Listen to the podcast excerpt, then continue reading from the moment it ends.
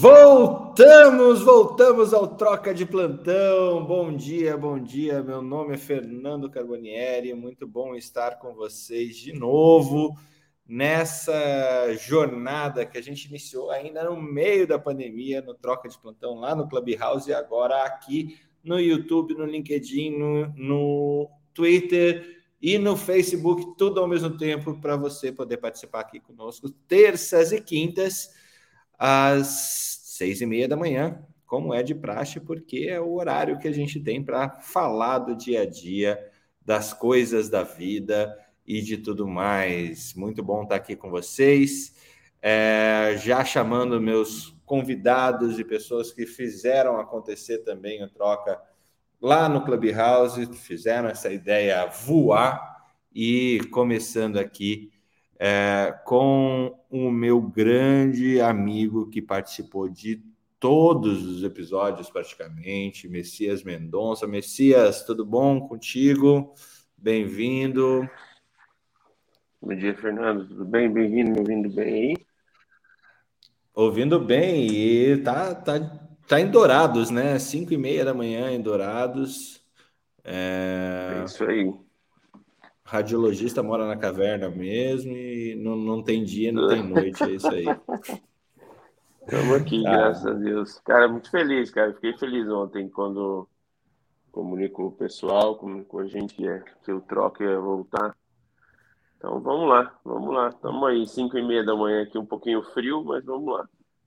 É, ontem estava 10 graus aqui em Curitiba. Eu fui num, num show que veio o pessoal da, da, Filar, da Sinfônica da Petrobras, todo mundo carioca, eles estavam morrendo em Curitiba.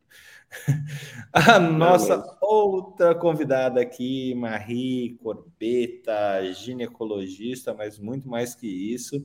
Nossa, nossa conexão com a Alemanha é, mas também é uma pessoa aí de uma cultura imensa, de você pode ver pela, pela estante atrás dela, de, de, de uma, é, uma assídua leitora e fez praticamente tudo que existe para fazer na Academia Médica em termos de curso. Marie, bem-vinda, tudo bem?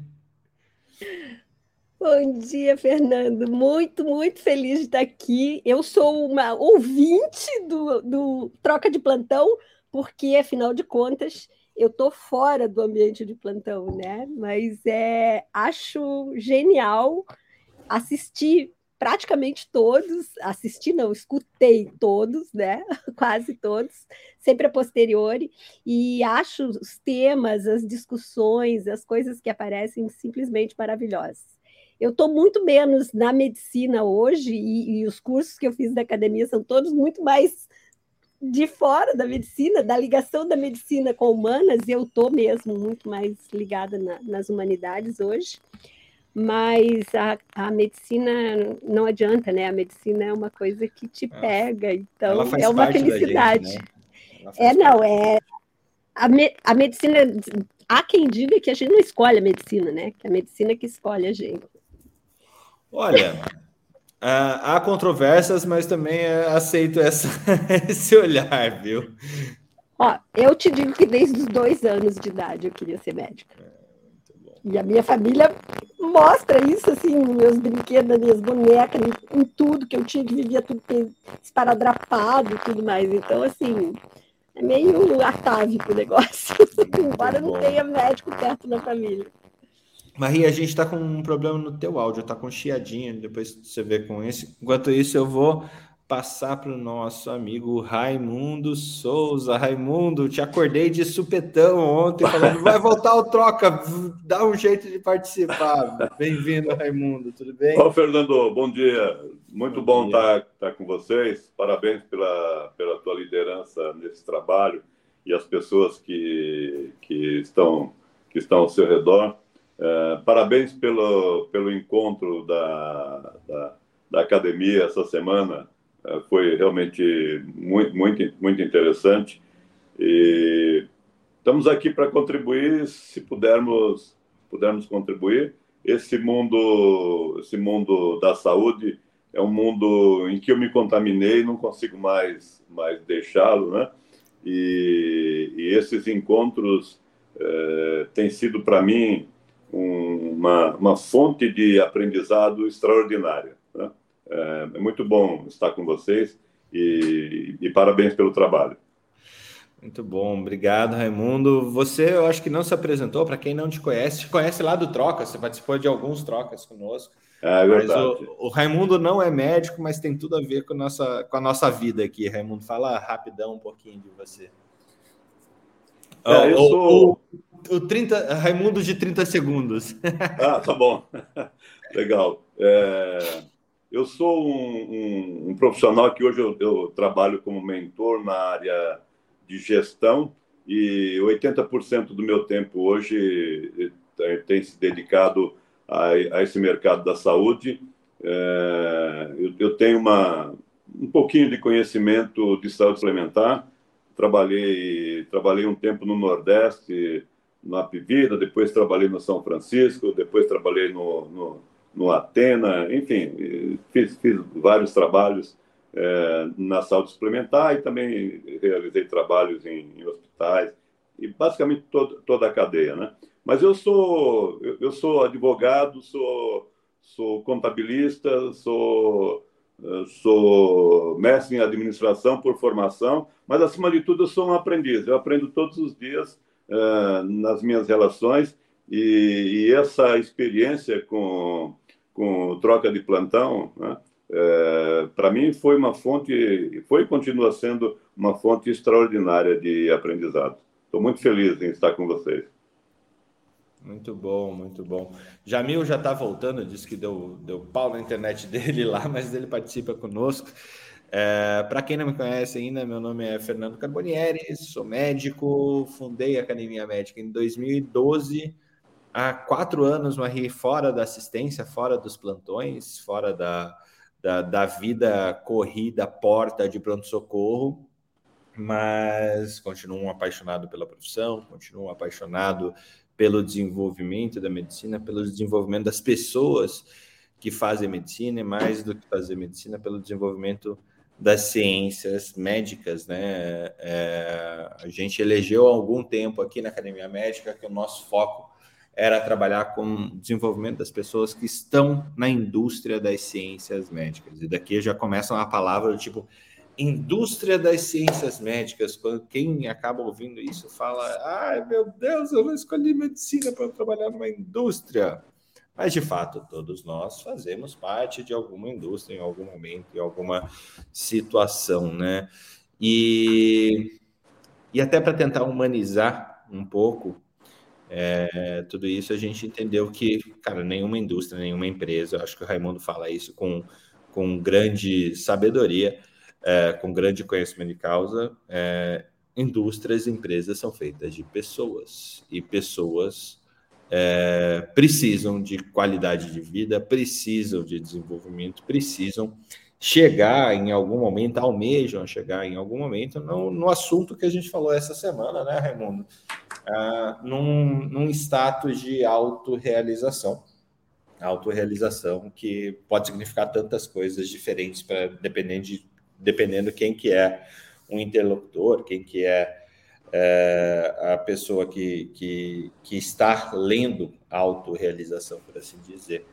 É, e no troca de plantão a gente falou muito sobre isso. É, foi o troca que trouxe uma clareza para mim que na academia médica a gente precisava sair um pouco dessa coisa de dar um curso aqui, dar um curso acolá, dar um curso lá, lá, lá, lá, lá, e atender as pessoas em um tripé. Uh, mais ou menos, nossas ações elas são um, um, um ajuste de, de, de, temperaturas aqui, onde a gente vai em maior grau ou menos grau, menor grau, é, trazer esse tripé, que é levar qualidade de vida em âmbito pessoal, científico e profissional. Pessoal, científico, profissional, pessoal, científico, profissional. É isso que a gente sempre vai fazer aqui. E é, esse pessoal científico e profissional, ele, ele, ele medeia as nossas, as nossas ações. Uh, antes de dar continuidade, continuidade, meu amigo Jamil Cade, obrigado de novo por, por estar aqui junto conosco. Você que fez parte da nossa, nossa live de autorrealização essa semana, tudo bem? Para quem, quem não te conhece, Esse quem é Jamil, esse é monstro. Esse é monstro. Para quem não conhece o Monstro Jamil, uma apresentação de Jamil de 30 segundos, Jamil. Tudo bem? E aí, pessoal, bom dia. Estou sem voz aqui, estou acordando, né? O troca de plantão é isso, né? É quando você chega teu horário de ir embora do plantão, o cara te acorda, você tá meio. É... Né? O Fernando é assim, meio dormindo, zumbi, né? né? Você levanta para. E aí, Fernando, bom dia, tudo bem? Bem, eu sou médico aí de formação e e já conheço a academia médica há cinco anos, sou grande entusiasta aí do, do, da academia médica, é um prazer estar aqui com vocês. Hoje eu trabalho com tecnologia e inovação, ah, enfim, é, eu acho que é isso que a gente vai estar batendo esse papo aqui. Trabalho na W3Care e obrigado mais uma vez pelo convite aí, Fernando. Legal que eu sempre falo que eu via o WeCare como a W3 e a WeCare nascer é, o Jamil fez um, um, dos nossos cursos lá atrás, é, e, e lembra da raposinha, raposinha atenta e tal, e, e surgiu a, a We Care, We Do, num, num post-it grudado na parede. É, foi muito legal ver essa jornada, viu, Jamil? Obrigado, Fernando. Vamos lá. Cadê o pessoal? Cadê o. E aí, Messias? Tudo bem? Bom dia, bom dia, Raimundo. Bom dia, Maria. Marie. Marie Corubeta. Bom dia, prazer. Bora lá, é, Fernandão. Eu acho que é muito legal que pela primeira vez a gente está se vendo, né? Esse é o programa piloto, então todo mundo penteou o cabelo e tudo mais, tal. É, porque eu troca de plantão quando era, não, não você pôs uma toquinha, né, Messias?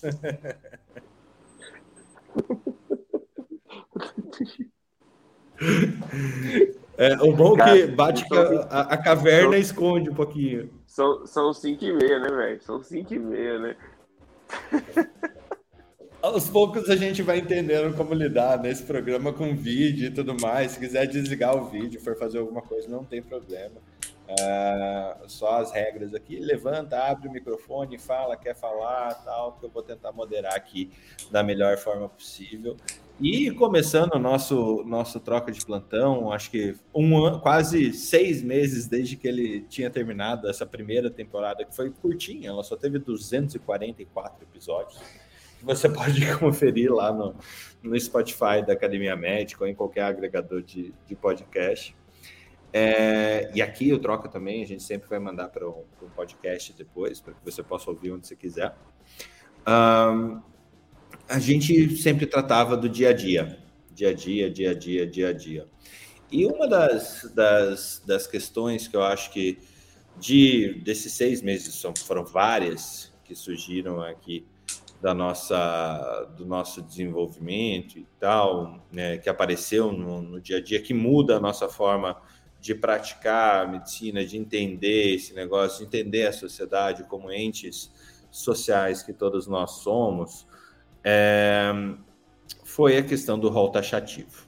É, o rol taxativo, uh, como que isso acaba afetando a vida das pessoas, como que isso acaba afetando a prática médica, se a gente vai acabar é, tendo algum, algum problema na nossa autonomia, porque é, depende do que, que a ANS diz, o que, que é pago, o que, que não é pago.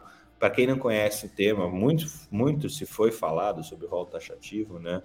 É, vou, vou, pegar de supetão, Raimundo, você como um gestor, o que, que é o rol taxativo? Você consegue explicar rapidinho, pessoal?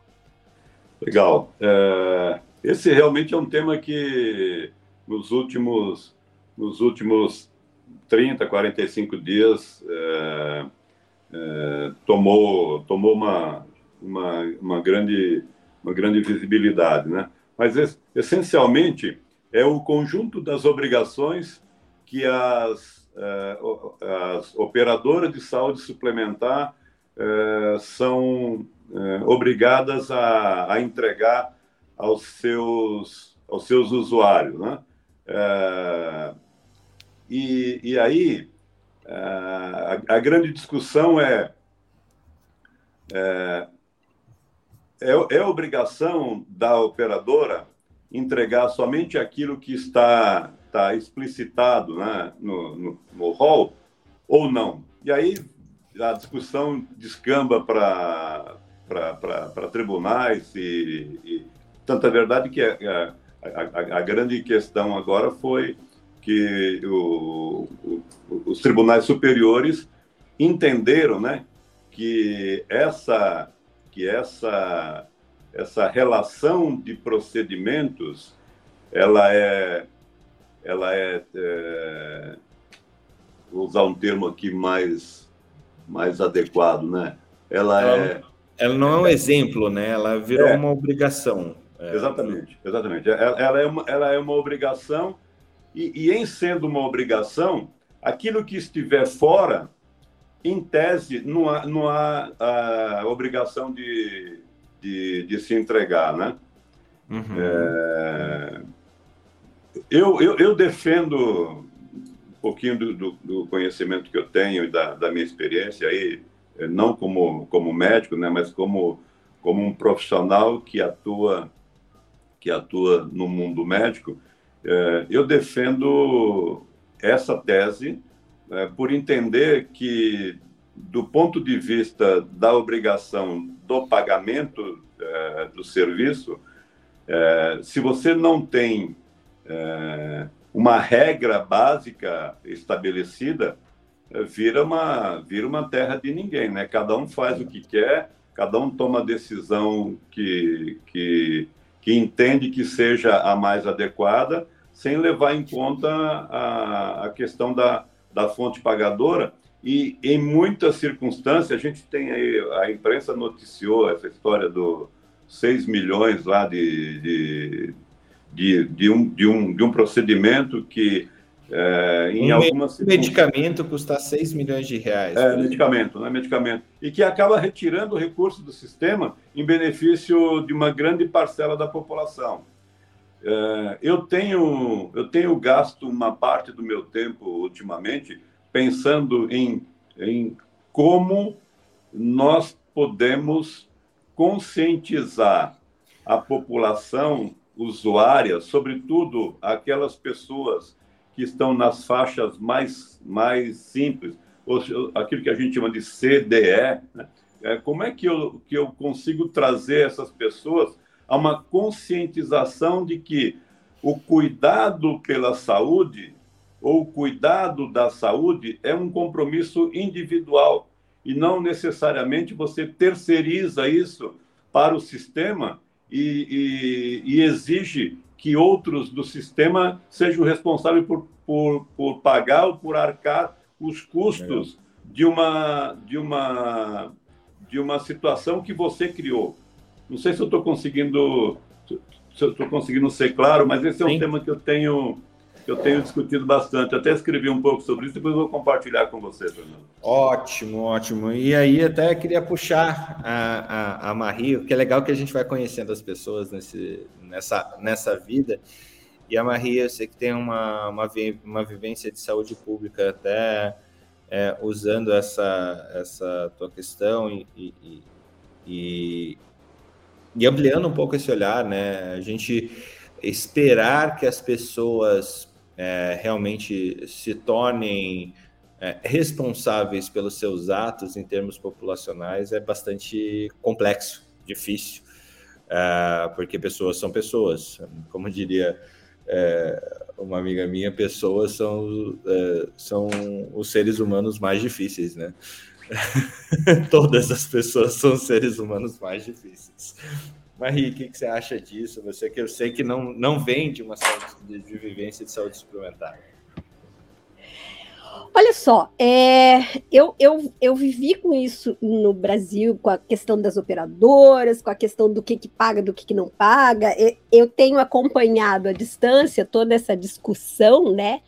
E vejo como aqui as coisas andam um pouco diferente. A gente sabe, né, que nenhum país eu acho que nenhum outro país no mundo tem o, o nosso sistema único de saúde, né? Que em modelo é, uma, é um modelo maravilhoso, em funcionamento a coisa não é bem assim, né? A coisa tem todo um, um, um melindre. E aí a gente tem aí o que a gente chama de convênios de saúde e operadoras de seguro saúde.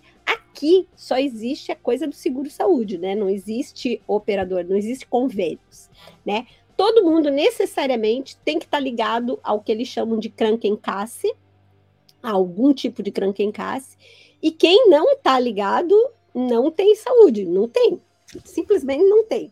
Tá? Isso na, e, na toda poderosa Alemanha, terceira na economia toda do mundo. poderosa, exatamente, assim. Então, assim, é, é claro que existem níveis dessas Krankenkasses, né? Aquela pessoa que só tem mini job, só tem é, um, um, ganho abaixo do, do, do, que entra, inclusive, na questão de, de pagamento de imposto e tudo isso, ela vai, ela tem de alguma forma que pagar alguma coisa para ter um mínimo de saúde disponível, tá? Em compensação, eles têm tudo muito protocolado e as questões aqui de o que, que a Krankenkasse paga, o que, que não paga, como é que tem que ser, é que é a questão aí, né, de o rol vai tirar a autonomia do médico, aqui tira bastante. Aqui, a, as, as coisas que estão determinadas como protocolos, tira bastante. Eu fui, eu te contei, eu acho isso, né? Eu fui uh, ano passado no, no, meu ginecologista e ele, eu tô com 61 anos, tá? Então, assim, tem algumas coisas que, para mim, como ginecologista, inclusive, já não faz muito sentido. E ele me fala o seguinte: olha, a senhora é, vai fazer o PAP teste, nós vamos fazer o, o, o Papa Nicolau é, e junto com o Papa Nicolau, agora é a nova regra, nós vamos colher o, o, o PCR para o papiloma, tá? para o condiloma. E se tiver tudo certo, a senhora vai fazer o próximo Papa Nicolau daqui dois a três anos. Deu, oi? Aí ele falou, exatamente, agora é o novo protocolo. Eu falei, cara, isso só pode no, ser. No Brasil ia ter bomba, assim, né? Só pode ser brincadeira. Mas, assim, não faz sentido. Não faz sentido. Do meu ponto de vista, não faz sentido. Um Papa Nicolau é um exame que custa isso aqui, tá? E que, se ele realizado todo ano, não custa nada para o sistema de saúde, tá? E dá uma segurança muito grande na questão, na grande questão do câncer de colo de útero, que, né, apesar de ser um câncer totalmente tratável, totalmente diagnosticável, e depois que você faz o diagnóstico do CA ainda tem não sei quantos anos para o negócio se desenvolver e tudo mais. Quer dizer, é um câncer evitável, tá? Você previne com um exame que custa nada. E aí os caras agora estão culpabilizando um vírus e estão colocando um exame que custa uma fortuna, que onera o sistema de saúde, tá? E colocando isso como protocolo. E não adianta você discutir, sabe? O cara fala: não, você não precisa vir aqui. Se você vier, você vai ter que pagar do seu bolso. E daí acontece uma mecanização do médico, né? Ele virou um carimbador maluco, né? É o, é o Raul Seixas com o carimbador maluco voltando, né? E aqui isso é, é vivido para nós que somos estrangeiros e que estamos acostumados num outro, numa outra, um outro tipo de relação médico-paciente e, e, e médico, é, paciente, operadora, paciente, tudo isso, é, gera um, um desconforto. Como assim? Ele não explica, ele fala, não, é assim que é. Daí eu falei, olha, eu não preciso de, de, de PCR, mas tudo bem, tá aí tudo, eu acho palhaçada, eu acho que isso é lobby, né? O que eu quero, na verdade, é fazer uma ecografia que eu faço todo ano, no Brasil fazia todo ano, para ver meus ovários, porque tá aí um câncer que não é diagnosticado assim. É, e que uma ecografia, que também é um exame super barato, pode te dar uma ajuda. Tanto que aqui eles também não fazem a pesquisa dos uh, marcadores tumorais, que eles acham que não adianta para nada. Tá? Então, essas questões existem em todos os lugares. A gente sabe, por Legal. exemplo, que os Estados Unidos é muito pior do que qualquer lugar.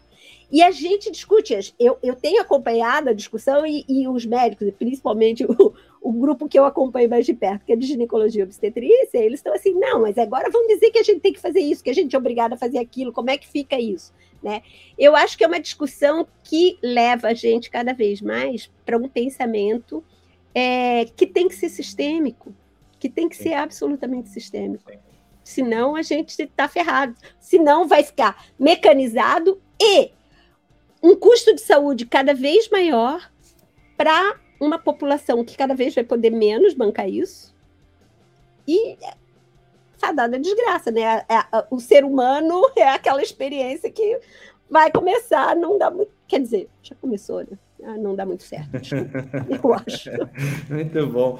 Messias, você, como, como é, radiologista, imagiologista, que está que, que tá numa, numa ponta que muitas vezes recebe o exame protocolarmente, e a gente já teve essa discussão, o quanto que é que, é, que essa ação do radiologista pode ser é, melhorada, do, do radiologista falar, cara, muda esse exame, faz um exame mais efetivo, um exame mais, mais quando, quando existe esse diálogo com o clínico, com o médico, é, naquela matéria que eu estava mostrando da academia médica, a gente estava tentando fazer uma pergunta, perguntar para colegas, principalmente CFMs, CRMs e, e, tudo mais, o como que eles viam um, um impacto na autonomia.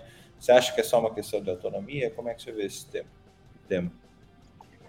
Então, vamos lá, Fernando, assim, dia pessoal de novo. É, é, eu, eu me preocupo para mim, na verdade, assim, tudo tem que ter o seu controle, né? Principalmente quando se está em gestão de saúde. Ah, entretanto, eu me preocupo com praticamente dois pontos da, da desse rol taxativo, que é o, o life saving, né?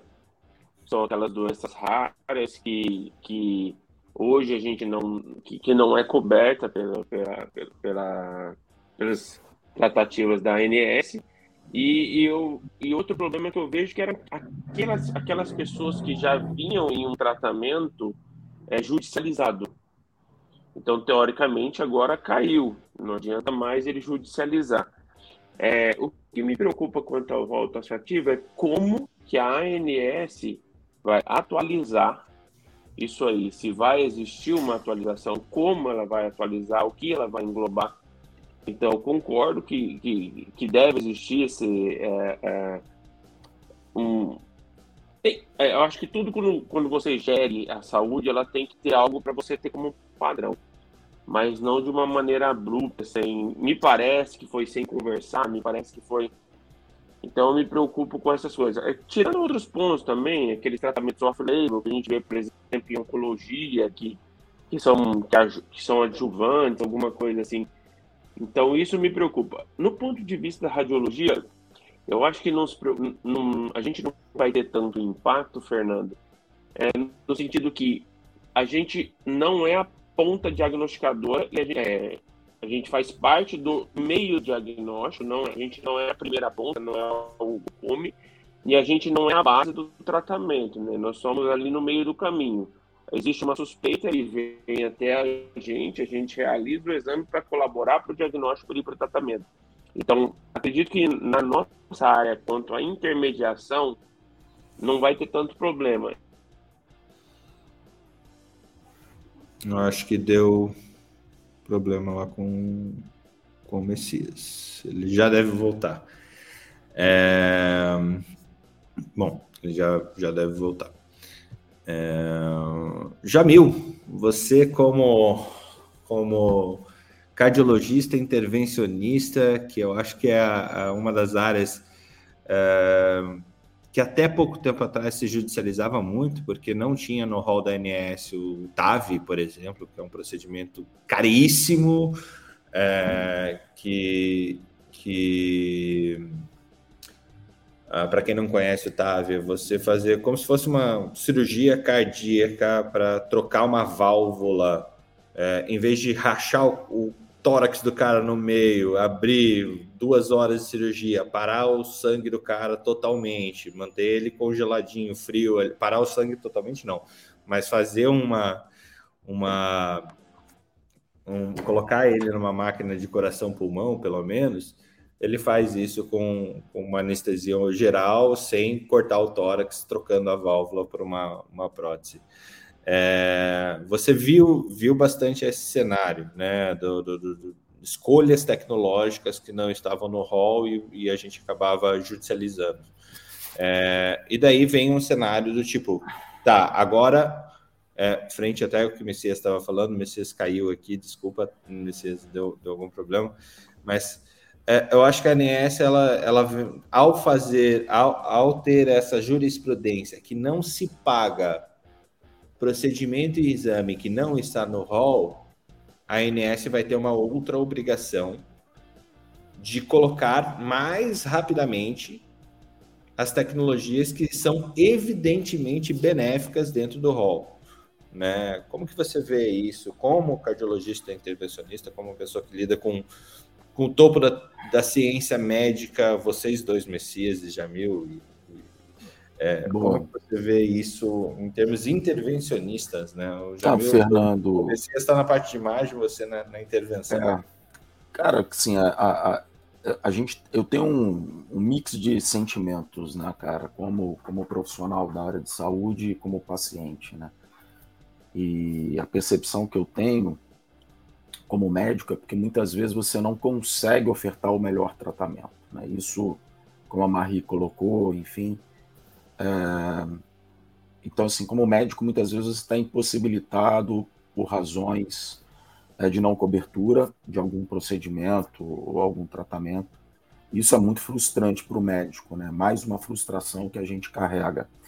E essa questão da judicialização da, da dos pacientes em relação aos tratamentos, porque hoje o que, que acontece? Os pacientes vêm com uma bagagem muito grande de conhecimento. Né? Então, antigamente nós não tínhamos, então era mais tranquilo você lidar com isso. Mas hoje o paciente chega e fala: olha, eu quero colocar uma TAV ao invés de fazer uma cirurgia. E o que é mais interessante, hoje você faz a TAV, que é um implante valvar percutâneo, é, você faz em pacientes cada vez com menor é é, é, é, é, risco né, cirúrgico, porque antigamente era um procedimento para alto risco. Então o paciente era tão alto risco cirúrgico que ele ia para TAV. Hoje não, paciente baixo risco cirúrgico também você pode já submeter esse tipo de procedimento. Então, a percepção é, que eu tenho que o paciente chega e coloca o médico numa situação muito difícil. Porque de um lado tem a ANS que nega e de outro lado tem um paciente que deseja. Então, eu acho, na minha opinião, que a ANS ela tem é, obrigação de, de, de, de, respaldar essas decisões. Porque eu preciso transferir para o paciente, olha, eu não posso fazer isso por, por esta razão, não porque eu não queira fazer como médico. Então, a, a leitura que eu tenho, essa é uma angústia como médico, é que muitas vezes você não pode ofertar o melhor tratamento para o paciente por uma razão é, econômica, é, e que muitas vezes não tem um fundamento muito claro. Isso tinha que ser um pouco mais claro. Como paciente, Fernando, é, é complicado, como a Marie falou, poxa, eu quero fazer esse procedimento, eu tenho um embasamento na literatura é, e, e, você não pode fazer, e a judicialização, é para mim, é um, é um problema extremamente sério, que causa um impacto muito grande, porque, bem, é, que juiz que não vai permitir que o paciente faça um procedimento que já é documentado na literatura, que é efetivo, eficaz, enfim, e você acaba, é, enfim, com, com, com risco é, de você salvar uma vida, etc. Então, sim, cara, eu acho que na minha leitura, eu acho que existem três grandes, quatro grandes forças, né? O paciente de um lado, a ANS do outro, o médico do outro e, e, e, e, o juiz do outro. Então você imagina, quando uhum. você começa a colocar vários elementos e plays nessa, nessa equação, é, a coisa fica muito complicada. Eu não tenho uma resposta sobre isso, é, porque mistura um pouco o Jamil médico como o Jamil paciente. Então eu não sei muitas vezes qual ótica que eu estou olhando. E, isso, isso me, me dá um pouco de, de, de confusão em relação a isso, mas eu acho que o papel da INS é deixar as coisas mais claras para a gente poder ter um argumento muitas vezes, entendeu? Basicamente essa a minha opinião a respeito. Mas, mas esse ponto que você colocou é super interessante. É angustiante. É angustiante. É angustiante porque é, se eu sou familiar, pai é, de alguém que, que tem um procedimento que está fora é, e eu não tenho dinheiro para pagar, e eu não tenho, mesmo que eu tenha, Assim, a gente tem plano de saúde, é, seguro de saúde, plano de saúde, justamente para não se quebrar quando a gente ficar doente, porque isso arrebenta com a, com a economia familiar. Rebenta. Tipo, 100, 200, 500 mil reais, assim, ó, pá. Não tapa. Né? É... Só... Pode falar. Só concluindo esse assunto, é, hoje nós, médicos, antigamente a gente tinha algum exercício em relação ao paciente, fala, eu vou judicializar, você fala, ok, tudo bem. Hoje você por razões, você não pode mais sequer tocar no assunto. É algo, né? Então, assim, muitas vezes você não pode ter.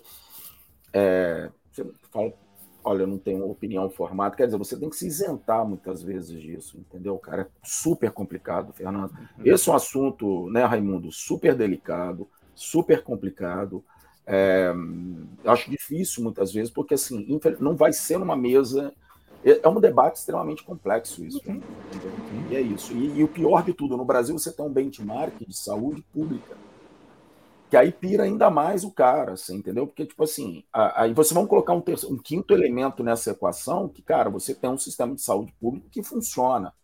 Então, muitas vezes o cara, putz, eu não. É, é, é, é eu vou tentar fazer aquilo pelo SUS, etc. E você, então, cara, então veja o tamanho do problema que é a saúde é, de um modo geral, entendeu?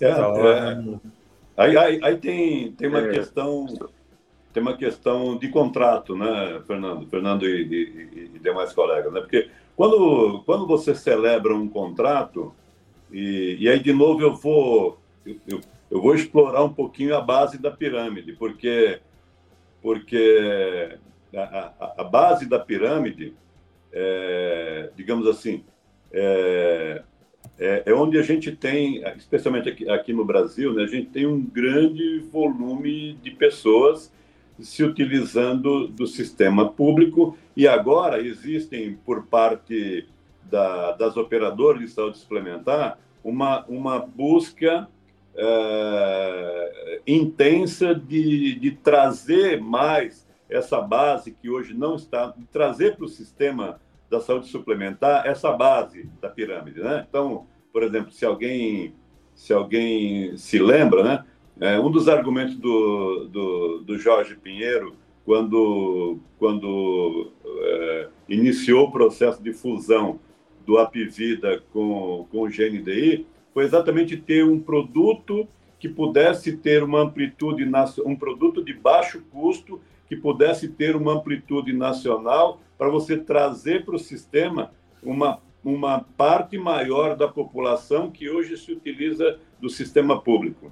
E aí, quando você, quando você olha dentro dessa perspectiva, e aí você estabelece uma relação contratual, nessa relação contratual você se compromete a prestar um serviço e essa prestação de serviço ela ela eh, não necessariamente você precisa fazê-lo utilizando a tecnologia mais presente que tem um custo adicional. Né? Eu, eu costumo fazer, fazer uma analogia, assim, pode até parecer, parecer grosseira, né? mas eu posso, eu posso é, me alimentar de, de produtos árabes, por exemplo, no Almanara ou no Habibs. Os dois eu tenho pelo menos uma caricatura de um produto de um produto árabe. Né? Todavia, os preços são completamente diferentes. Né? É, aí... Teoricamente, você não vai mentir se você está falando que você comeu um árabe no Habib's ou no Amanara. É, né? Em tese, não. Em tese, não. Se o produto, que, eu, se o produto que eu consumir, de alguma maneira, depois vai me trazer alguns efeitos colaterais lá na frente, se eu consumir com muita intensidade, tudo bem, mas, enfim, é, essa questão essa questão de entregar o que você vendeu é uma questão é uma questão muito muito forte muito séria. E, e é eu, eu, diria uma das causas dos processos de, de, de judicialização. Porque porque a, pessoa comprou a pessoa comprou um, um, uma bibis firra e aí ele quer ele quer o almanara não vai entregar Mas daí tem outra nuance, né, Raimundo? No, no, Brasil, quem compra plano de saúde não é a população que usa. É, quem compra plano de saúde seguro são as empresas, né? Mais de 75% de, de, de todas as vidas são feitas pela é um contrato PJ com, com, com o empregador, não com é. a pessoa que usa. Raimundo, é. Oi. Raimundo, Fala eu, eu, vejo um problema também no ponto é, que nem que você falou assim, não necessariamente aquele tratamento tecnológico é o melhor, mas e se for o melhor ele não tiver na, na, na no hall? É, aí que fica meu questionamento. Quanto tempo eles vão ter para atuar? Porque hoje, nesse mundo de informação, eles vão ter para atualizar. Porque hoje, nesse mundo de informação, é, quem vai ser responsabilizado? Olha, você é médico, você sabe que existe esse tratamento nos Estados Unidos que não chegou aqui ainda. É, eu vou processar você, vou processar a União, vou, entendeu? Quem vai ser responsabilizado? Quanto tempo eles vão ter para atualizar isso? Isso é que me preocupa. Que nem eu sei que uma, por exemplo, uma ressonância é melhor para tal coisa, mas o governo indicou que é ultrassom. Não, mas hoje em dia tem um estudo que saiu é, com 100 mil pessoas há um mês atrás que saiu que a ressonância é melhor. Ele leu esse estudo, ele sabe quem vai ser responsabilizado. Sou eu que estou fazendo ultrassom que não vou conseguir ver? Ou é? Você entendeu? E, essa é a preocupação que gira em torno. E estava falando, com, o Jamil estava falando da Tarve lá. A Tarve está explodindo. Tem um amigo meu do colegial que fabrica essas. Eu viajo o mundo inteiro com essas válvulas. É que essas válvulas cardíacas, que é o Guilherme, é, é, é o Guilherme. Ele, ele trabalha na, não sei se Fernando posso falar, na Braille, em, em São José do Rio Preto, eu já falei também. Eu acho, então, assim, indústrias, é, indústrias nacionais que, que, que são potências, assim, a gente tem que falar mesmo, a Braille é um negócio incrível, gente. Então, assim, ele fez física médica e, e ele é o responsável por essas válvulas, hoje ele vive me mandando coisas, então, assim, é, quem vai, quanto tempo a ANS vai ter, ah, porque é uma pessoa que está numa insuficiência cardíaca por um valvar, aí precisa urgente. Você entendeu? Essa é a minha preocupação. Então, assim, ao invés de você ter algo regulamentador, você vai ter algo muito mais judicializado, eu acho. Então, assim, isso a gente já tem um sistema, o sistema jurídico brasileiro, não jurídico, não, é, já é assoberbado. Nós vamos ter mais essa. Uhum. É isso que me preocupa, entendeu, é, você, você tem razão. Essa questão da velocidade ela, ela, ela é, é importante, sim, e aí vai exigir do pessoal da agência né, mais celeridade nas, nas análises, né, e, e, e, e também ter uma discussão é, mais aberta, transparente com, com todos os, os agentes, né, os, os, os stakeholders, ou seja, as pessoas envolvidas porque, em última análise, a gente tem que olhar valor, né? É, e aí, quando a, gente, quando a gente olha valor, ou seja, que valor isso está trazendo, é, que benefício isso está trazendo para as pessoas e para o sistema, eu penso que isso pode, pode ser é, uma, uma estratégia para se acelerar o processo de deliberação da, da agência. Né? Agora, é, sim, que a gente precisa ter um regramento mínimo ou um regramento básico, isso é, é absolutamente natural, né? E, e, aí, e aí, Fernando, como eu não sou médico, então tenho a liberdade de falar bobagem, é... é, eu entendo que, que, que o rol ele não interfere na, na autonomia do médico, tá? É, ele, ele, porque, porque você pode, e eu conheço alguma, algumas, algumas situações em que um determinado procedimento é, recomendado, e o Jamil falou um pouquinho sobre isso também, um determinado procedimento recomendado que não seja coberto pelo teu contrato de saúde suplementar, você vai buscar na saúde pública. Né? E, e, a gente, e a gente conhece, né, pelo menos na minha visão, né, a maior crítica da saúde pública não é, é a, a capacidade dos profissionais em executar é, procedimentos complexos, mas é a, é a porta de entrada, é o primeiro atendimento, né? E, e, e, a grande reclamação é o primeiro atendimento, porque demora. né? e as pessoas não, tão, não estão habituadas ou não estão dispostas a esperar. Né? É, então, se você tem um determinado procedimento que o teu contrato que o teu contrato não cobre ou não cobre na, na, na, na dimensão do que você do que você é, é, é, espera, você tem o serviço público para você buscar. É, mas só tem um detalhe, assim, é, é, não é que os contratos não sejam claros, né? Eu já, já, já abro, já meu. Não é que os contratos não sejam claros, é, na verdade eles não são. Eles não são nem um pouco claros, assim, não, não tem é, é, contrato no Brasil, ainda mais em saúde, eles foram feitos para serem desrespeitados, porque eles não são nada claros, né? É, e daí a gente tem também uma outra uma outra situação no Brasil de planos de saúde do tipo, é, cara, é muito caro, eu jogo pro SUS. É, eu não tenho, não tenho gerência sobre isso, não está no meu contrato. Se quiser, eu, eu, te, eu não vou te judicializar, eu vou te socializar, é, que, que, que, é outra, é um, é, um, é uma jabuticaba, né? É, um, é, é, coisa que só tem no Brasil. Vai lá, Jamil. Não, eu só queria, fiquei curioso, Raimundo, qual a sua, sua área de atuação? Ah, eu sou, eu sou administrador. Ah, perfeito. Vamos lá. Né? Porque eu, eu, me chamou muita atenção quando você comentou que é, a autonomia do médico não é ferida por normas e, e regulamentações, ou etc., enfim, né? que não são cobertos pelo, pelo rol taxativo, por exemplo, da ANS.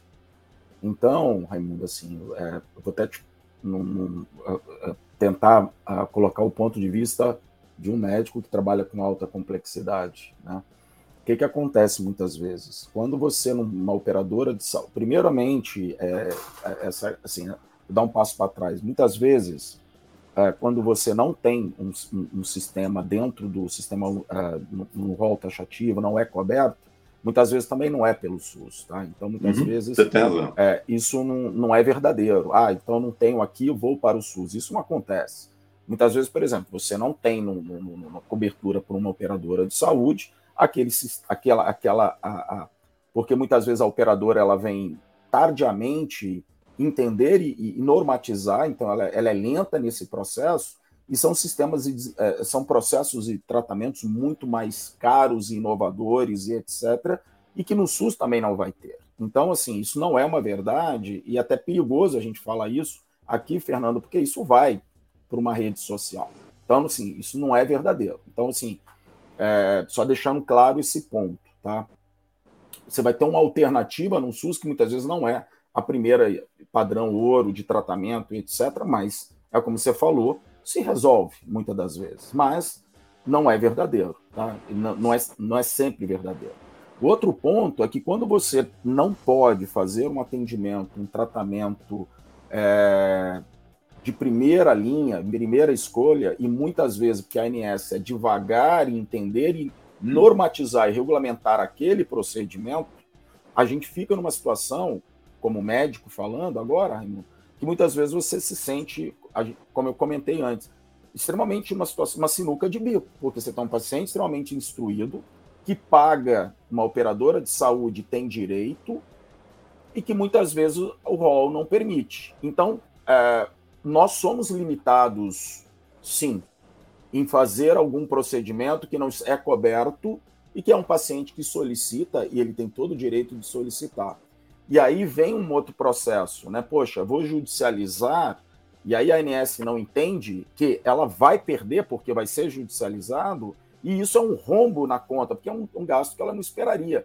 Então, o que, que nós estamos discutindo aqui? Uma lentidão, uma morosidade, um não conhecimento, uma burocracia, uma, enfim, de, de, de, de, de, é, é, de você colocar os melhores tratamentos e normatizar os melhores tratamentos numa velocidade na qual eles surgem, porque a cada momento está surgindo um tratamento novo. Então, assim, quem que padece disso? Todo mundo, todo mundo na cadeia sofre, entendeu? Nós só tentando trazer alguns pontos é, é, é, como uma visão profissional que eu acho que é muito importante e super questionador de absolutamente das coisas. Mas, assim, para mim, a ANS, ela, ela paga por uma morosidade, uma burocracia, uma lentidão na, na, na não velocidade dos surgimentos de novas tecnologias e tratamentos mais é, é, recentes, entendeu? Então, só colocando um pouco de ponto de vista aqui. Entrou o Denis aí. É, eu coloquei, eu chamei que a nossa, nossa próxima discussão traz ele, mas é, é, é super importante essa, essa fronteira que a gente está entre o gestor é, e o médico, é, porque, cara, normalmente são, são pessoas que não sentam na mesma mesa para conversar. E isso é um erro grotesco, né? É, é, daí que vem a judicialização, é daí que vem a insatisfação, é daí que vem essa, essa incapacidade, muitas vezes, de, de você sentar na mesma mesa, no, no, no sistema geral. É, você tem o, o, clubinho dos gestores, o clubinho dos médicos, o clubinho de dentro dos serviços, e assim, ah, aquele gestor não sabe nada do que eu estou falando, ah, aquele médico não sabe nada sobre custo, ah, blá, blá, blá, blá, blá, blá, blá, blá, e a gente não chega a lugar nenhum. É, mas que bom que a gente tem essa oportunidade de chegar. Sim. Carbo, posso complementar aqui o que o Jamil comentou? Diz quem você é, Denis, porque o pessoal, você chegou assim, gol. Pode sim. Certo, bom, bom dia pessoal. Estou um pouco zoado aqui por conta da quarta dose, então vou ficar de câmera fechada.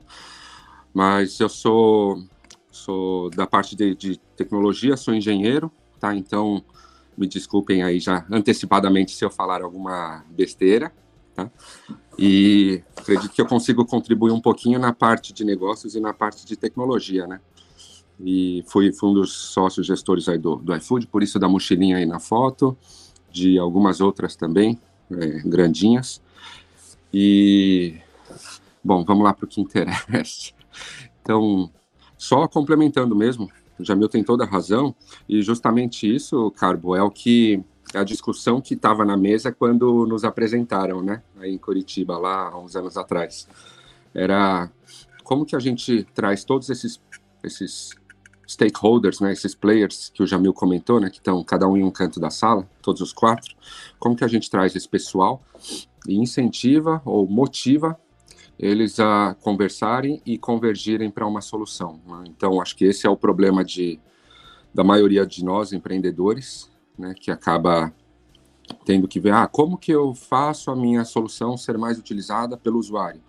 Como que eu faço, sei lá, os hospitais, sei lá, é, toparem integrar comigo? Então, são, é, uma, é um cabo de guerra aí bem difícil, como o Jamil comentou, mas que dá para, talvez, dê para a gente pensar um a um. Às vezes a gente vai ter que brincar na regra dos outros, mas um a um, talvez a gente consiga puxar um pouquinho mais a, a corda para o nosso lado, sabe?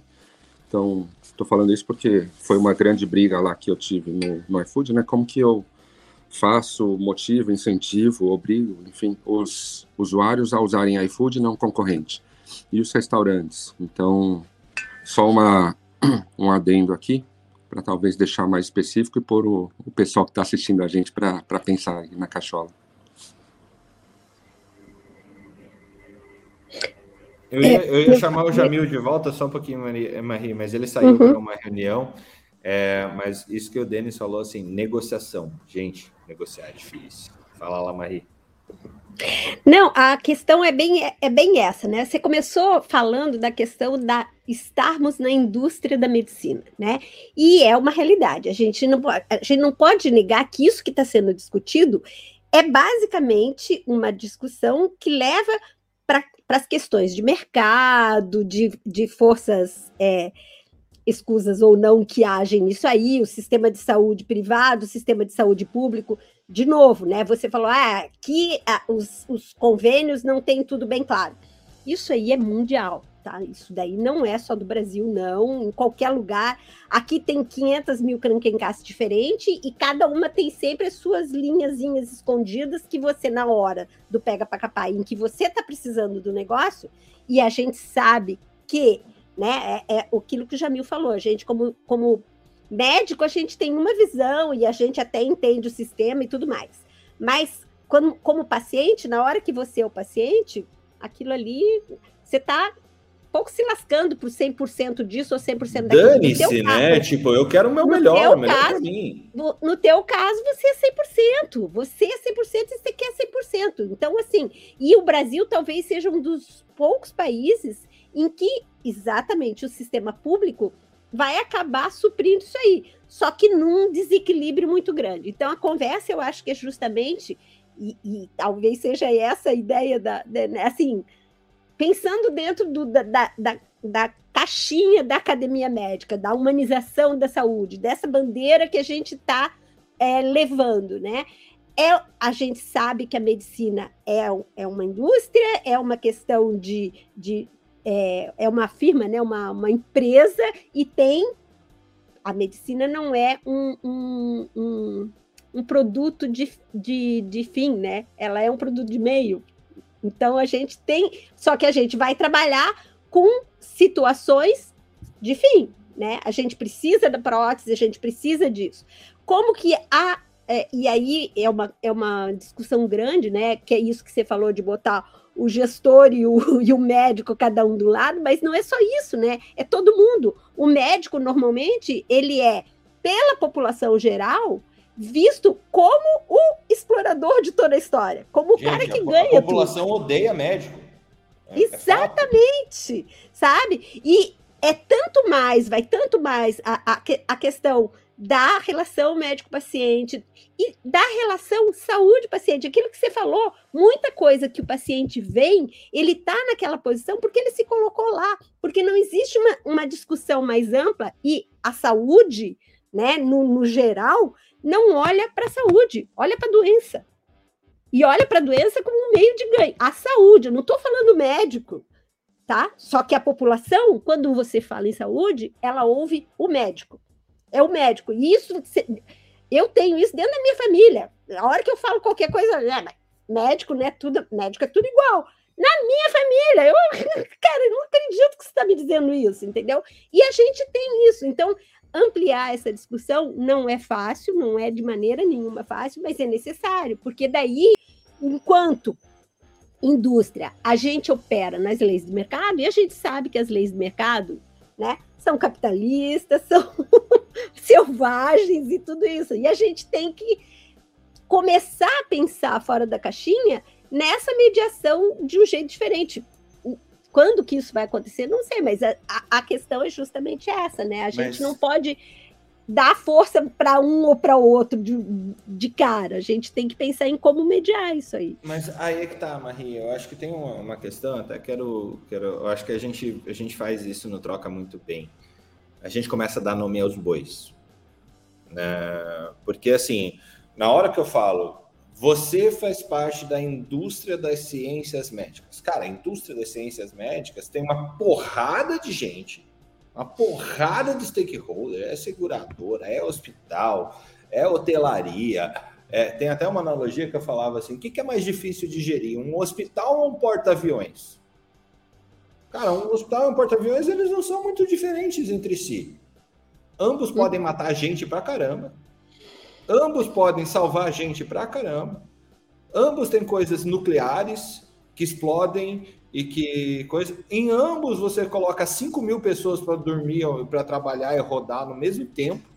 Você tem que alimentar essas 5 mil pessoas. Você roda é, é, esse leito de uma forma absurda. Então, o porta-aviões e o hospital não são muito diferentes. Eles têm propósitos finais diferentes. Mas a gestão uhum. disso talvez seja mais fácil do porta-aviões em si, porque você tem uma, uma hierarquia militar e não tem a rotatividade de, de, de, servidores que tem um hospital, né? Então você tem uma, uma estruturação hierárquica que você consegue, consegue dar ordens de uma forma mais, mais clara. Mas é, o, no fim o controle, dia, né?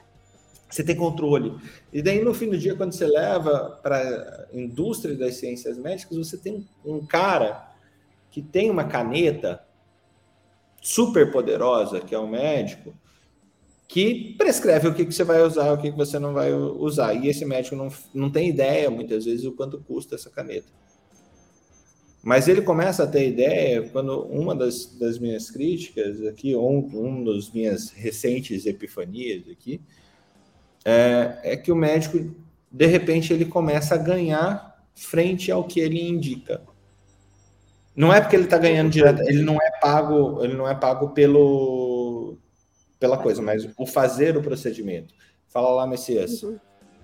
Fazer uma pergunta assim de ignorante mesmo.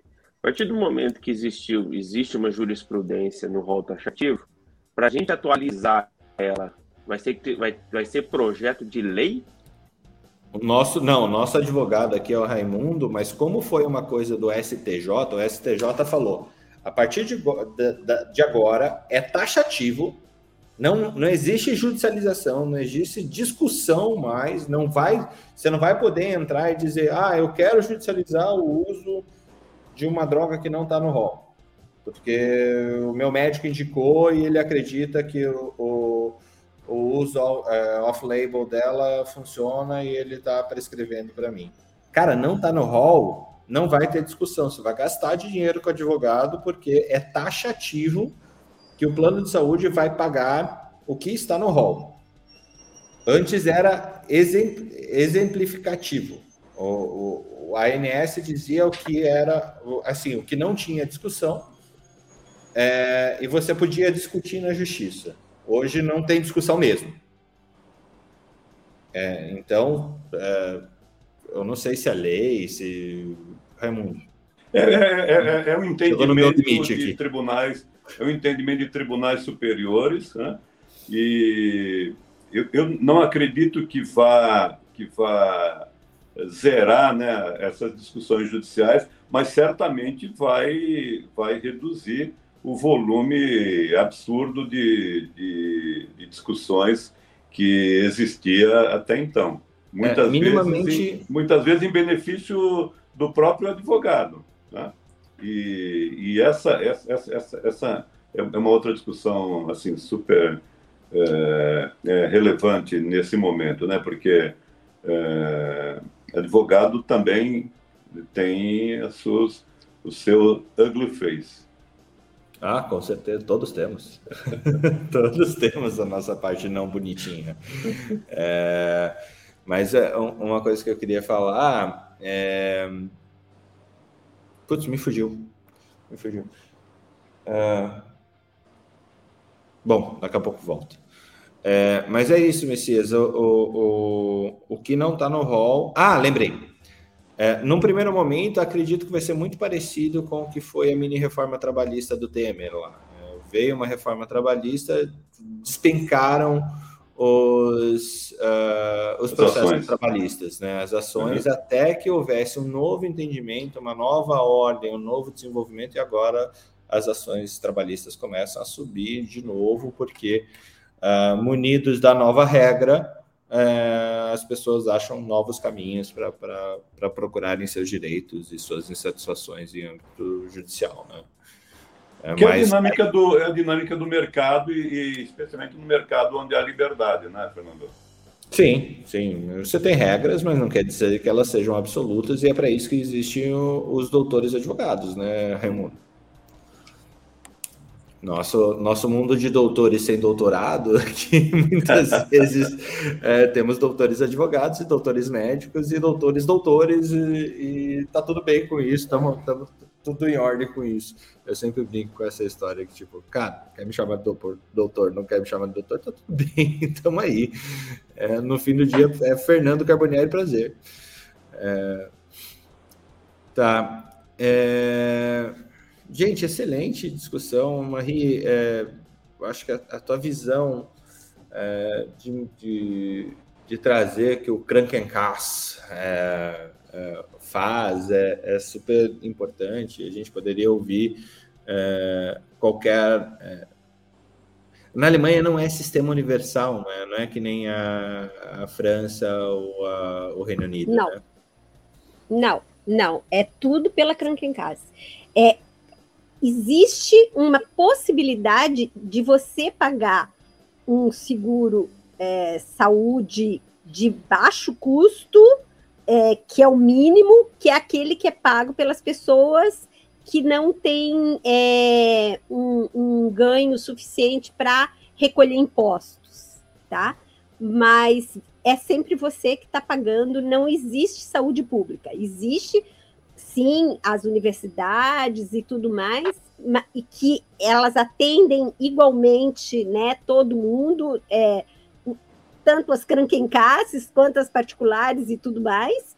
Na cranquencasse, você tem o seguro privado que você é, faz o que eles chamam de Zusätzlich, né, que é adicional, tá? Então, assim, eu tenho uma Krankenkasse que é, que é boa, que é da, da Siemens, né, que é uma grande empresa e todo mundo sabe. Mas ela é ainda Krankenkasse é um nível X. E dentro pelo menos, dessa... Pelo menos tomografia e ressonância e, e, e ultrassom você vai ter a rodo, né? Não, aí é que tá. Ó, eu tava no, no, no, no ortopedista com a questão do meu joelho, tá? E com ao mesmo tempo eu tive um, um, um, acontecimento no ombro. O cara me olhou e falou assim para mim: Olha só, eu não posso pedir as duas, o médico, tá? Não posso pedir as duas ressonâncias ao mesmo tempo. Você escolhe qual que é mais importante para você nesse momento. Cara, se eu cair e me quebrei todo, claro, não, se eu cair e me quebrei todo, não vou estar no consultório médico tá? Mas eu estava ali com uma questão real. Eu estava fazendo o retorno e estava com um problema real. Pedir, é difícil de conseguir consulta, tudo igual. Aí ele falou: não, não posso pedir. Daí depois eu, eu falei para ele: olha só, eu entendi que você não pode pedir, mas é, como é que é exatamente isso? Ele falou: não, simplesmente porque se eu pedir as duas ao mesmo tempo, tá? A, o, o, o local que vai fazer a ressonância vai receber de uma total, da outra vai receber 10%. Então eles não pedem. Então eles têm isso aí super amarradinho. É diferente se você está num, numa situação. Mas de, isso é regulado é... aí? Aqui é antiético. Não, não, Fernando. Não, não é.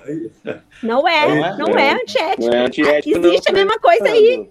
É, não, tô, tô, qualquer procedimento. Aqui, qualquer procedimento. Aham, Fernando, se, eu, eu se você disso. pede ultrassom de ombro direito ou esquerdo, ele paga o direito 100% e o esquerdo parcial, viu, Fernando? Uhum. Só para te falar. Numa cirurgia, Fernando, você vai fazer uma cirurgia é, conjunta, tipo, vai fazer uma esterectomia com uma consequente. Ah, daí vira aquela coisa de você colocar, ser, ser codificador de plano de saúde você leva os códigos, mas assim, o primeiro paga 100%, o segundo paga, sei lá, 35%, o terceiro procedimento vai pagar, vai pagar cada vez menos. Uia. Oh, o, o Fernando, o Jamil, o Jamil não está aqui, ele ia ficar mais bravo comigo, mas eu quero aproveitar essa, a, o, o, meu espírito provocador. Ô, ô, ô Marie, isso aí não seria um, um conceito de cidadania do médico? entender que o sistema que o sistema deve deve é, respeitar as regras e, e, e, privilegiar a todos. É, mas assim, e eles entendem isso assim, só que eles usam esse conceito de uma forma totalmente automática, assim, sabe? Essa discussão, né? Por exemplo, esse médico ortopedista é um cara que eu estou indo já há três, quatro anos nele, tá? E é, ele sabe que eu sou médica também, que eu não tô, não tô atuando aqui, mas que eu conheço.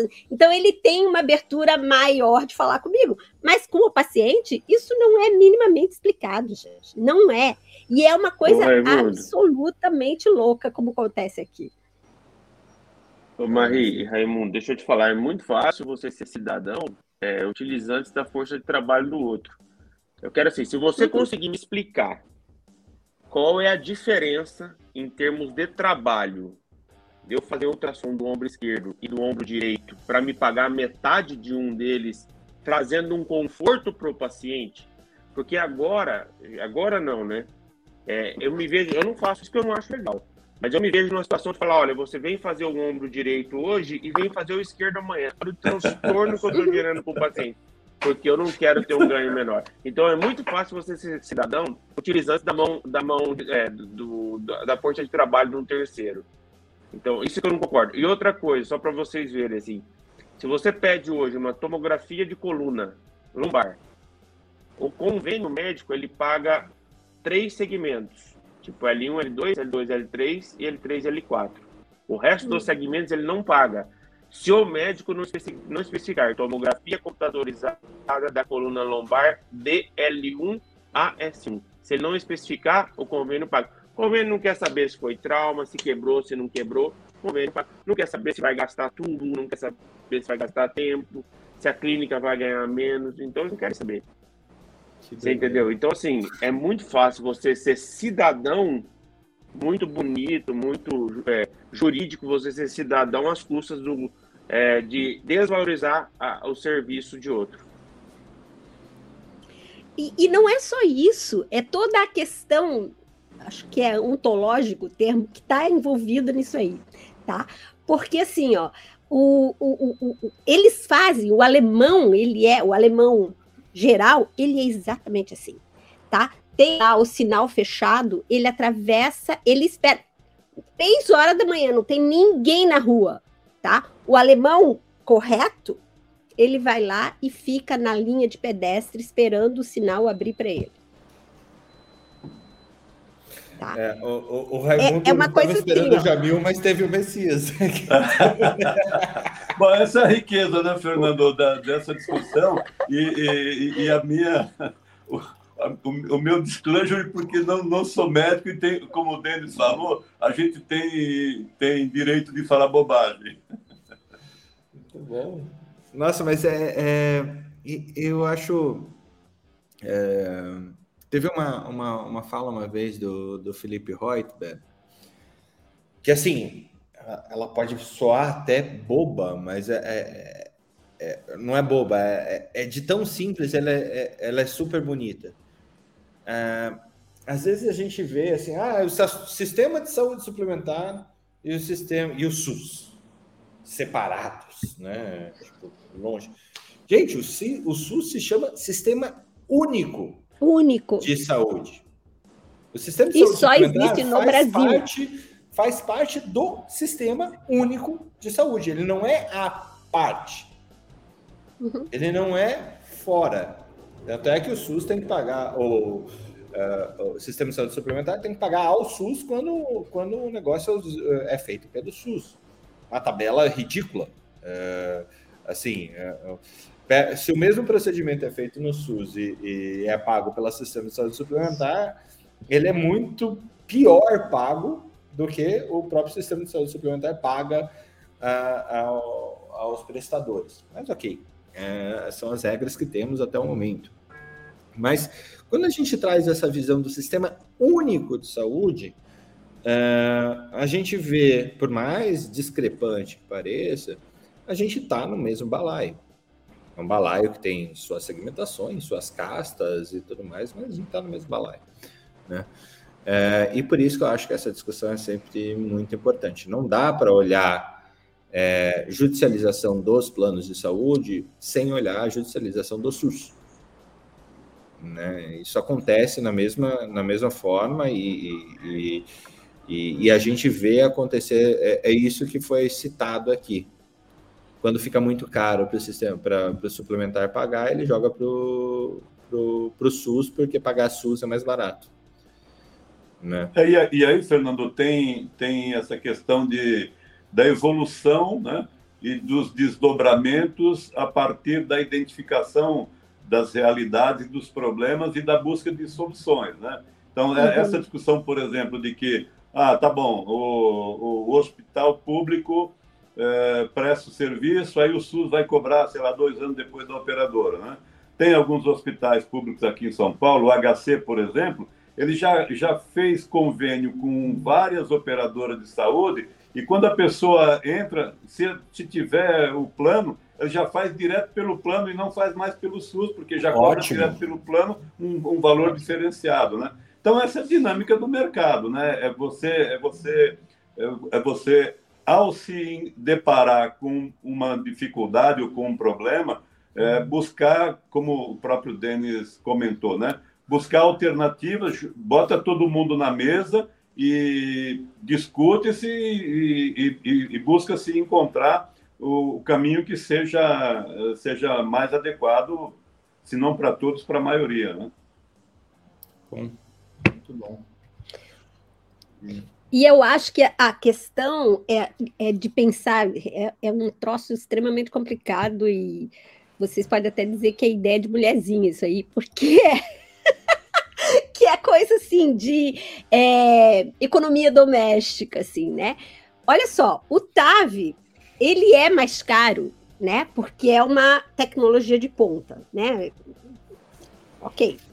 E, e o TAV e outras questões aí, os medicamentos, né? Esses, um medicamento que você falou no começo de 6, 6 milhões mil, de reais. reais. 6 milhões de reais. Como assim? Né? E aí a questão que, assim, que se interpõe, que não tem como a gente não conversar, é assim, como é que o mercado funciona? Não é na oferta e demanda?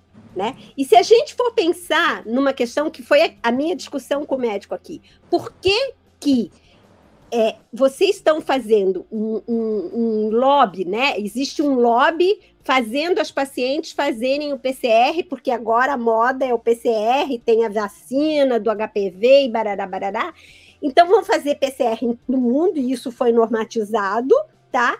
E isso, uh, desculpa, muito... desculpa a pergunta, eles estão querendo vacinar para HPV aos 60 anos de idade, é isso, Marília? Não, não, não vacinar, mas eles estão fazendo pesquisa de HPV numa pessoa de 60 anos de idade que não tem porquê, sabe? Fazer Porque se eu pesquisa. quiser. Exatamente, não tem. É um, é um. Aquilo que eu falei, é mais ou menos um, é um, um, medicamento, um exame de 6 milhões para um exame que custa, sei lá, 60 euros. Não custa. Um, um Papa Nicolau 10 deve euros, custar, 10 lá, euros. 10 euros, no máximo. Não, e isso já superfaturado, porque a gente sabe que para fazer né, hematoxilina e eosina não é assim tão Nada. complicado, né? Vamos combinar. Então, assim, é, essa, essa relação, essa noção de que o mercado ele tem que necessariamente se adequar à dinâmica é que está faltando. Porque o lobby está lá, o exame do PCR é caro para caramba, custou uma baba fazer, só que o, o, laboratório não quer perder. Então, o laboratório faz lobby e força.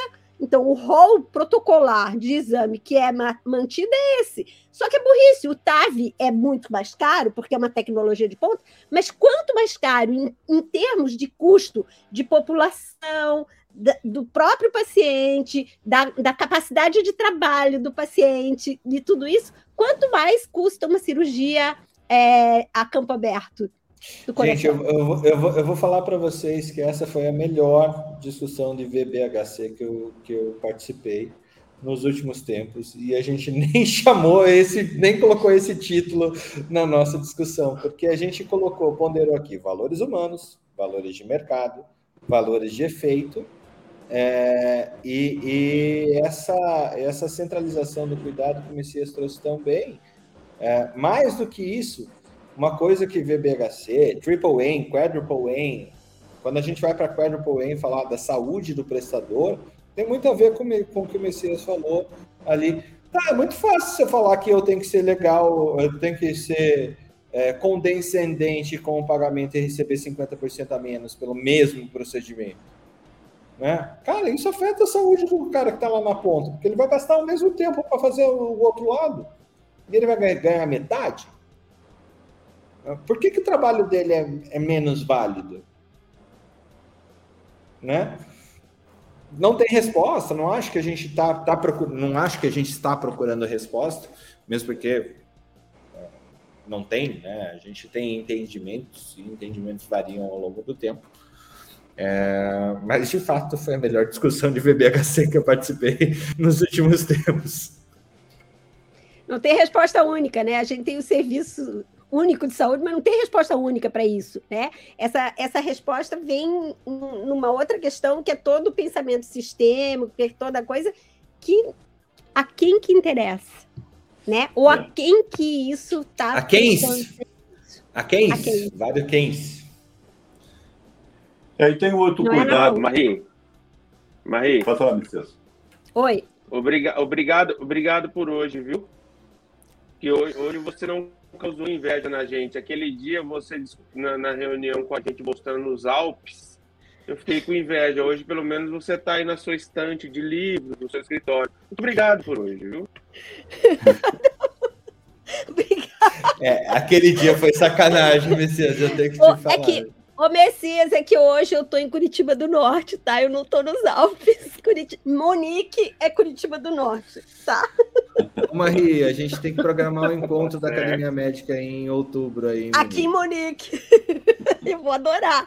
É, lembrando sempre, tá? Que na última semana de setembro até mais ou menos metade de outubro, né? A gente tem a Oktoberfest esse ano, que tá prometendo que vai ter, faz três, dois anos que não tem, três anos que Nossa, não tem. É não, dois. Eu fui, eu fui para Blumenau esses dias, o povo tá maluco, que vão colocar 300 mil pessoas na cidade em um dia. Imagine como que vai ser a Oktoberfest de Munique é literalmente a maior Oktoberfest do mundo e é uma loucura.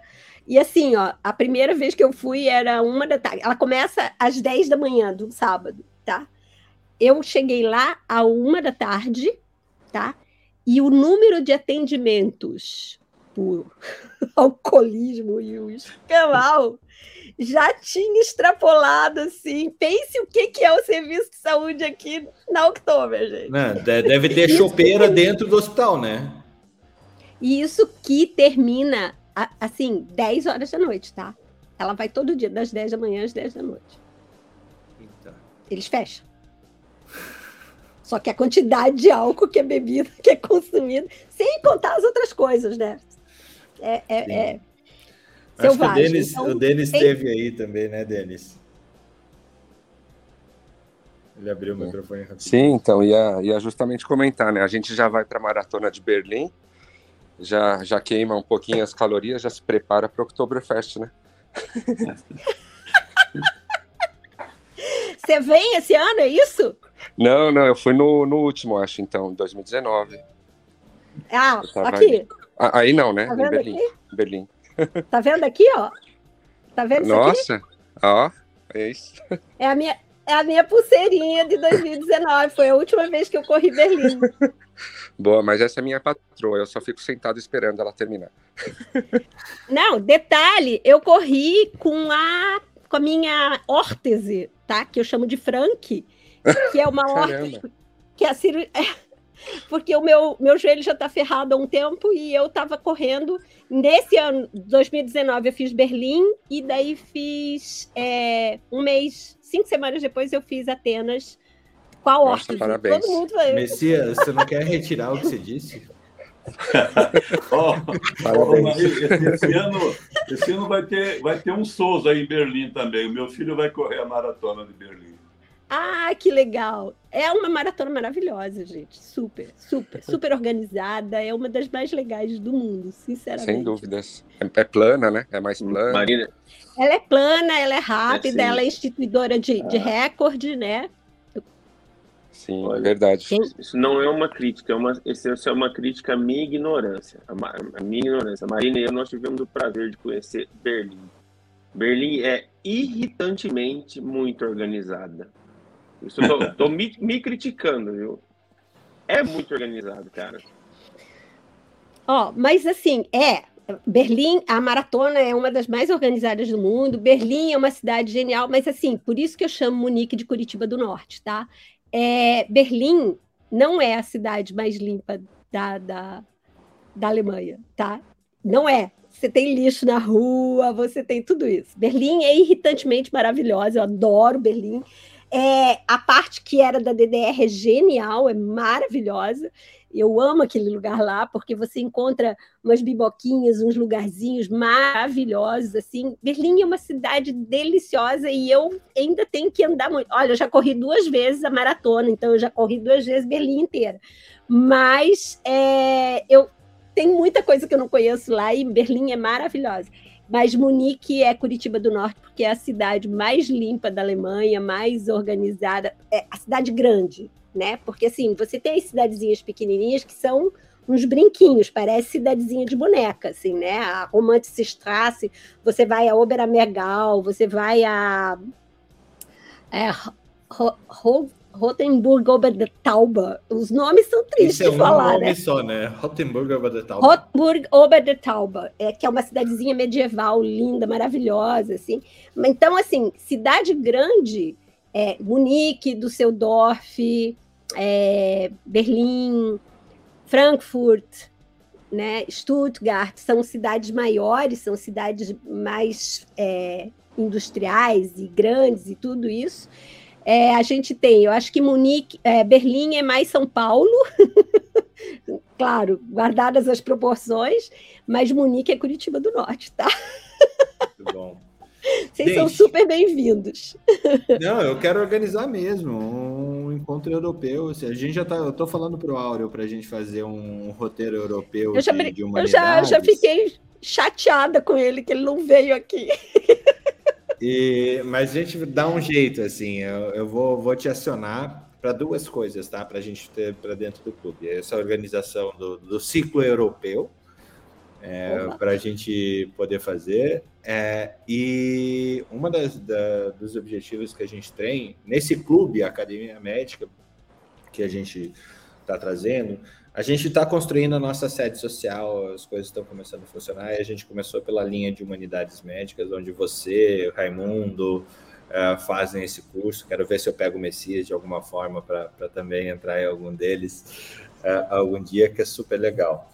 Eh, mas tem uma vertente para a linha pessoal que eu quero trazer, que é realmente essa de, de mudança de hábitos ou de, de para quem já tem um hábito esportivo ou de corrida, que muitos de nós, é, muitos da, muitas das pessoas do clube já têm, para a gente trazer essa, esse envolvimento de, de, de, de, de, de desenvolver como, como ser em movimento, né? como humanos que se movem. É, é, então, isso, projeto aberto ainda, mas vamos, vamos conversar, Raimundo, se quiser fazer parte. acho que Legal. Eu su- super me engajo, porque essa é minha briga há muito tempo, há muito tempo, dentro da, da ginecologia obstetriz, da obstetrícia, inclusive, e é essa coisa assim, e hoje em dia não tem aquela história de que você interrompe estudos, porque a relação risco-benefício cresceu tanto que não é mais ético continuar o estudo, é a mesma coisa com relação ao movimento. Eu sempre disse para as minhas pacientes que se fosse para a gente ficar parado, sedentário, a gente tinha nascido árvore, não nascido gente. Né? A gente tem um aparelho locomotor, esquelético locomotor, é para a gente se movimentar. E hoje em dia, com os estudos, existem inúmeras universidades que fazem estudos grandíssimos em cima disso, é realmente assim indecente você não não promover a saúde a partir do eh, movimento do exercício físico porque está mais do que comprovado que ele é fundamental Muito senão bom. a gente vai virar o Oli o Wall-E é muito legal, o Wall-E. Para mim é o melhor de- filme da Pixar, assim, disparado. é é e a gente vai virar aqueles seres humanos bolhas assim porque exatamente Com ó, toda- novo, ossos atrofiados, ossos atrofiados e gordura demais. Ótimo. Gente, chegamos ao nosso limite. Primeiro troca de plantão, temporada 2, realizado. Muito obrigado por vocês estarem aqui conosco. Agora é transformar isso em rotina, toda terça e quinta, seis e meia da manhã. muito, É, muito obrigada Marie- por me terem aqui 11 e meia da manhã 10 e- para mim 11 e meia da manhã para você? 11 e meia Para o Messias é 5 e É, vai, vai, vai mudar no, no, no verão, né? No verão muda. Daí Que a gente tem. No verão não, no inverno muda. No inverno vai ser 10 e meia da manhã. Mas eu super agradeço me, me, me receberem aqui. Uma vez que eu não estou mais no, no meio médico de verdade, né? No pega para capar. Mas a troca de tô, plantão é assim- isso, Maria, é trocar experiências. É essa, não, não, não, não- todos somos é, pacientes, todos vivemos essa realidade, todos trabalhamos nessa indústria, todos ah, precisamos de, de melhores meios para entender a nossa vida e essa discussão ela é super, super é, acrescenta na vida das pessoas. Muito bem-vinda, viu? Raimundo, obrigado. por Valeu, Fernando. Obrigado pelo convite. Espero ter contribuído. Não, vai virar mais vezes. Convidarei mais vezes e espero você aqui nas próximas também. Obrigado. É, Denis, brigadão pela, pela sua presença. Vamos fazer isso daqui é, ser a nossa rotina também. Boa. Não, ia falar, voltei aqui. Tava dando Tilenol para pequena, coitada. Ah, tadinha. Mas obrigado, obrigado todo mundo. E a gente tem que visitar lá mesmo, porque vontade agora não falta, hein? Mas eu acho que oh, antes a gente vai ter uma vi viagem para. Uh, uh, eu vou pedir para o Messias para a gente organizar o Academia Médica Bonito. É, ou ah. Dourados mesmo, né? o que for, eu Dourados dentro. é muito legal, hein? Pode, pode ser Dourados, hein, Messias? Academia Médica Dourados. Pode, fácil, vamos embora. Pra cima. Vamos. Então vamos para cima. Messias, brigadão de novo por ser esse, esse parça aqui, viu? Obrigado, eu que agradeço pelo convite, Fernando. Vamos, vamos fazer crescer. Vamos, vamos sim. Gente, abraço, até a próxima. Abraço, abraço. Um abraço. Valeu, pessoal. Tchau, obrigado. Tchau, tchau. Academia. Sociedade de caráter artístico, científico ou literário. Nós somos mais que isso. Mais que uma academia, somos um clube de médicos focados na qualidade de vida em âmbito pessoal, científico e profissional. Criada por pares e para pares. Uma comunidade que há 10 anos compartilha o que a faculdade esqueceu de contar. 4 mil artigos e textos publicados, 388 autores, mais de 180 países e mais de 225 mil médicos fazem parte da nossa história. Somos a maior comunidade formada por profissionais de saúde do Brasil. A Academia Médica nasceu para te ajudar a alcançar os seus objetivos. Conheça agora o clube de médicos mais influentes do Brasil, onde a troca de conhecimento é ilimitada. Acesse academiamedica.com.br e venha fazer parte da revolução do conhecimento em saúde junto com a gente.